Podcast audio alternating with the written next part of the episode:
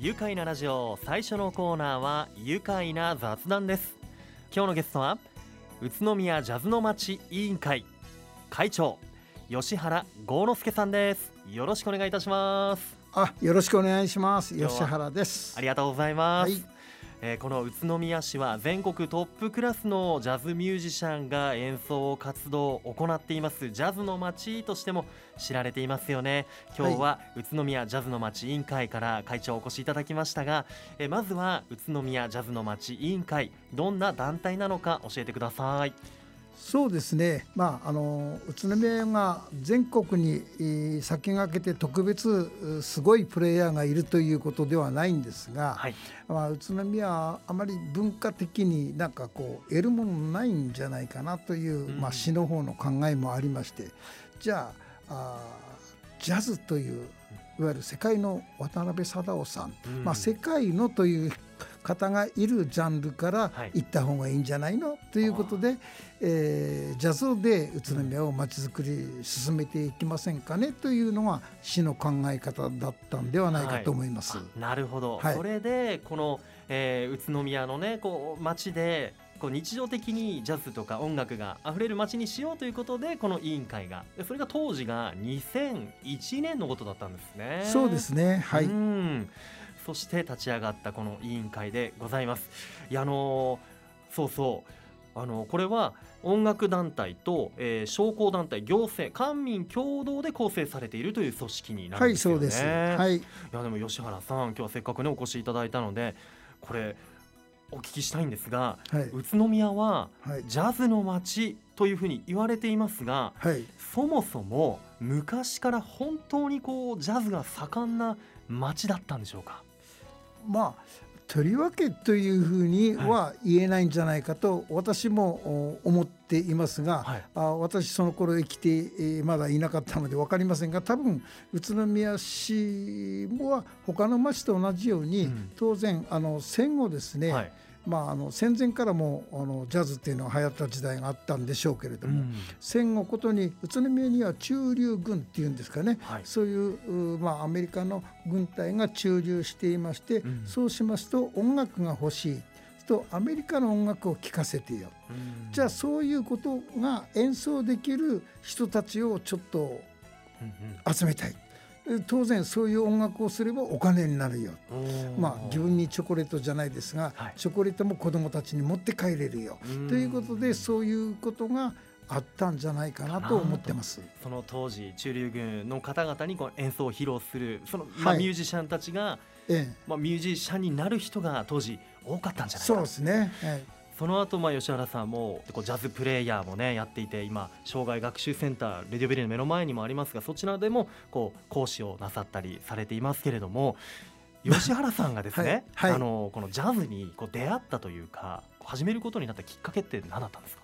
はい、私は昭和17年生まれということで、1942年です。42年前そうしますと終戦3年前です。あ。とそうですね。うん。戦後、おやっぱり、えー例えば5歳10歳12歳その頃になりますといわゆるアメリカの音楽がラジオからはどんどこどんどこ流れてきましたですよね。おーい、わゆるアメリカ軍がこういう音楽を流しなさいということで日本の放送局に指令するわけですよね。はあそこの中にやはり当然あのその頃アメリカの本国でもジャズがすごく盛んだったんで、うん。大衆音楽だったのでその大衆音楽も日本で流そううん。でそれを聞いてなんとなく育ったというのが私の小さい頃です。小さい頃はい。にラジオからジャズが流れてきて、えでそれで自分もこう楽器を持つようにというか学校でそうでですね、うん。まあそれと楽器を持つっていうのはまた別問題だと思っていたので、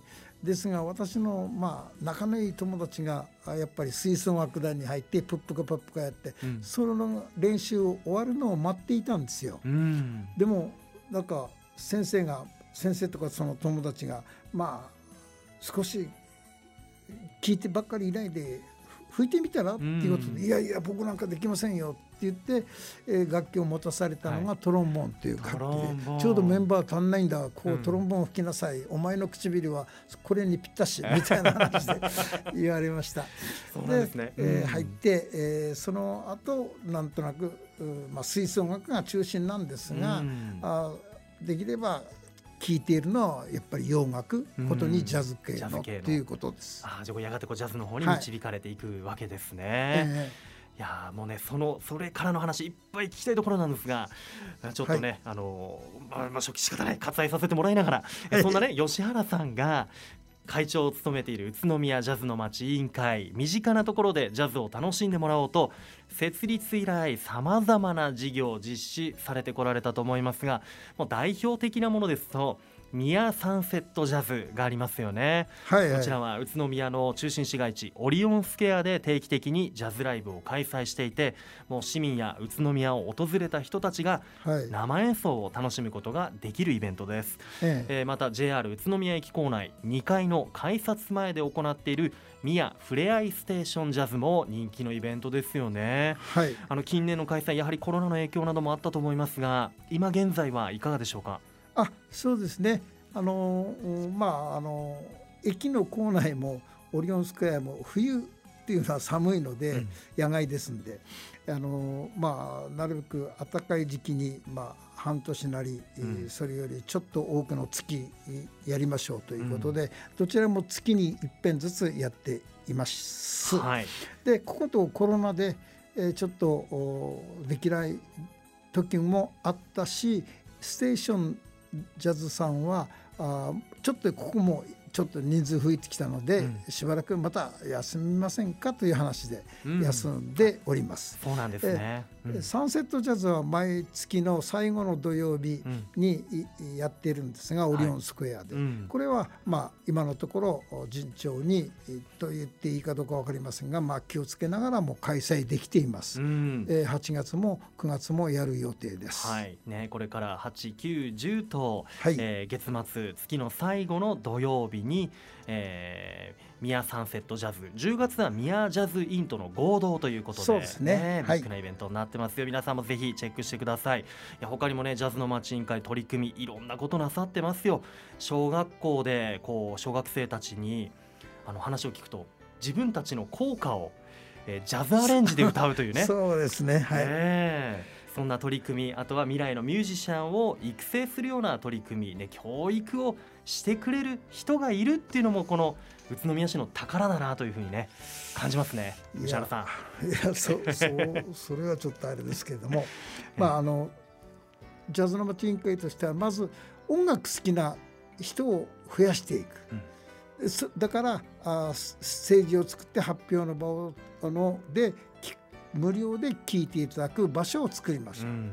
で今度は発表するプレイヤーも今度はだんだん育てていきましょう、うん。この2つがまあ大きななその中にスステーションとかあサンセットとかっていうそういうイベントもある。うん。はい。いやそうやってね魅力的なミュージシャンが、まあ、こう育てられたりとかもう今もねそのミュージシャンたくさんいて街角でいつも音楽の溢れてる街っていうのはやっぱりいいですよね。そうですね。ははいいはい。えー現在ですねジャズの街、えー現在、えーこの委員会宇都宮ジャズの街委員会では、はい戦後間もない頃の宇都宮ジャズ事情に関する情報を収集していまして、はい。まあ、さらに新たな情報提供も呼びかけているというところではい。あの今までこんな情報が集まったよというのをこの後聞いていこうと思いますので、はい。えーぜひ後半にも詳しく伺っていきたいと思います。あありがとうございます。ではここで一旦ブレイクしましょう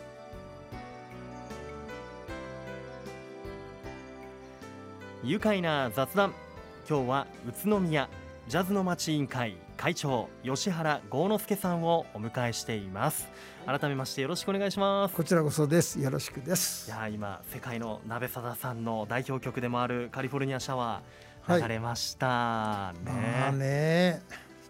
はい。うんねまああのこういう曲がいわゆるジャズファンを新たなジャズファンを作り出してくれる。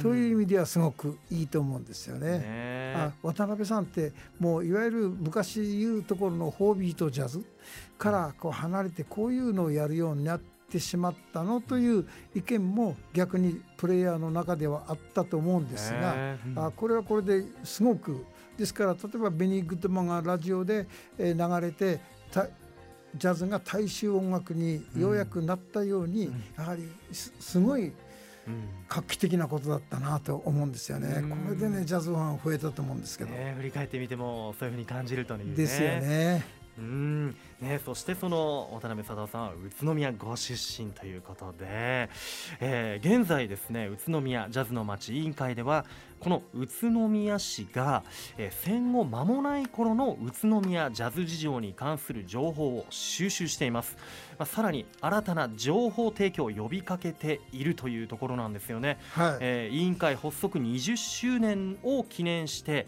冊子宇都宮ジャズ誌を作るために、まあ、昨年から情報収集中ということですが、えーこれ今までいかがでしょう吉原さん。どんな情報集まってきていますか？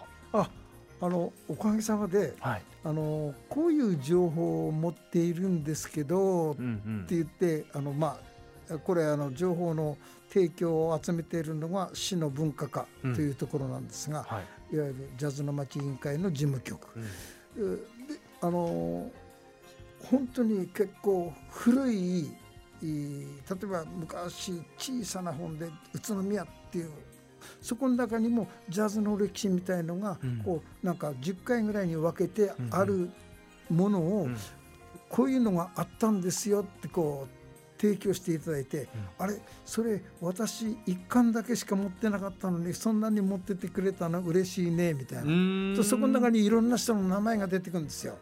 でもうわ私たちがちょうどその、まあ戦後だけを集めてるわけじゃないんですが宇都宮のジャズ史ということで、うんうん。ただ一番わかる現代はわかるので、うん。やはり一番わかりづらくなってしまいつつある戦後間もない頃の、うん。例えば渡辺貞夫さんがうん。どうして宇都宮からあ東京に出ていったの、気になりますね。でそのところをどういうバンドのメンバーたちとうん。宇都宮ではねうん最初にクラリネットを持って演奏していたの。うん。その人たちの名前どなたか知りませんかとかうん。そういうことをちょっと集めたいなと。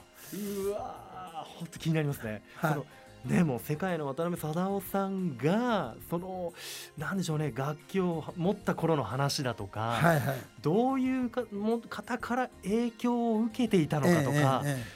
この辺が知りたい。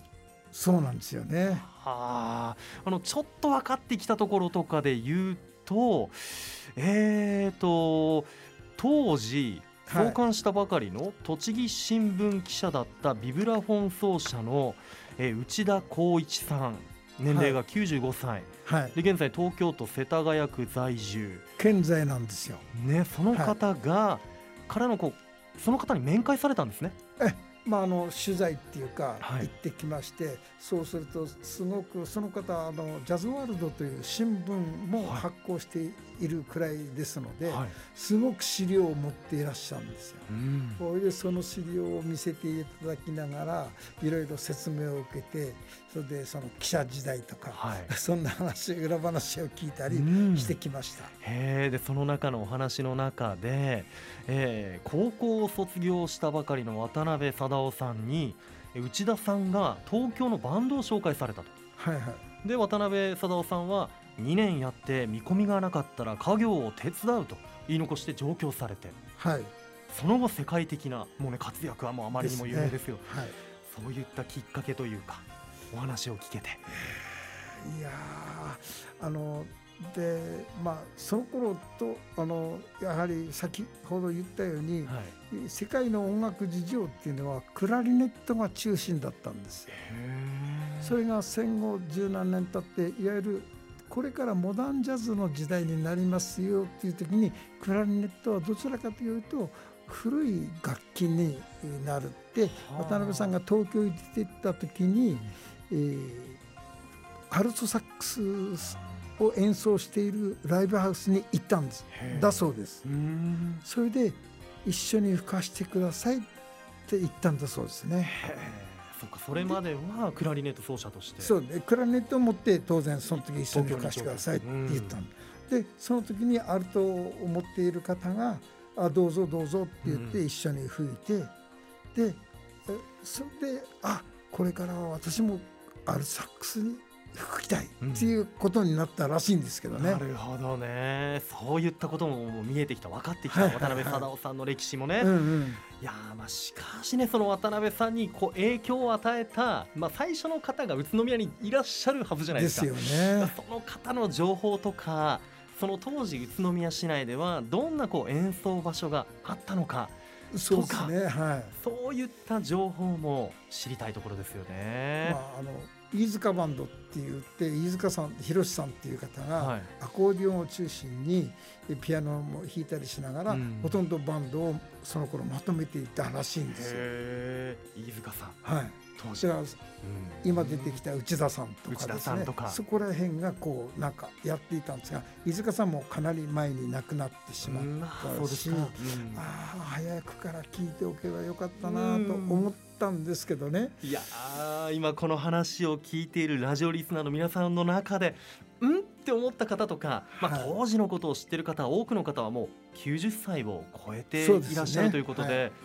いやもうもしねお知り合いとかにいたらぜひ情報ね、はい、お寄せいただきたいなというふうに思います。はい、そして今完成を目指している宇都宮ジャズ誌これね完成したらぜひ読ませていただきたいです。ぜひぜひお願いします。本当にね非常に貴重な資料にもなると思いますので、ぜひラジオを聴きの皆さん力を貸していただければと思います、はい、えー、現在宇都宮市のホームページで宇都宮のジャズに関する資料えー、特に昭和30年から40年頃のもの30年代40年代のもの、えー、募集されているということで、はい、えー、心当たりある方知ってそうな方が周りにいる方お声かけいただいてぜひ宇都宮市のホームページ内にありますジャズのまちづくりのページから情報提供お願いします。お願いします、えー、他にも情報提供先なんですが、えー、資料など直接お持ち込みの場合はえ宇都宮市役所12階にある文化課へ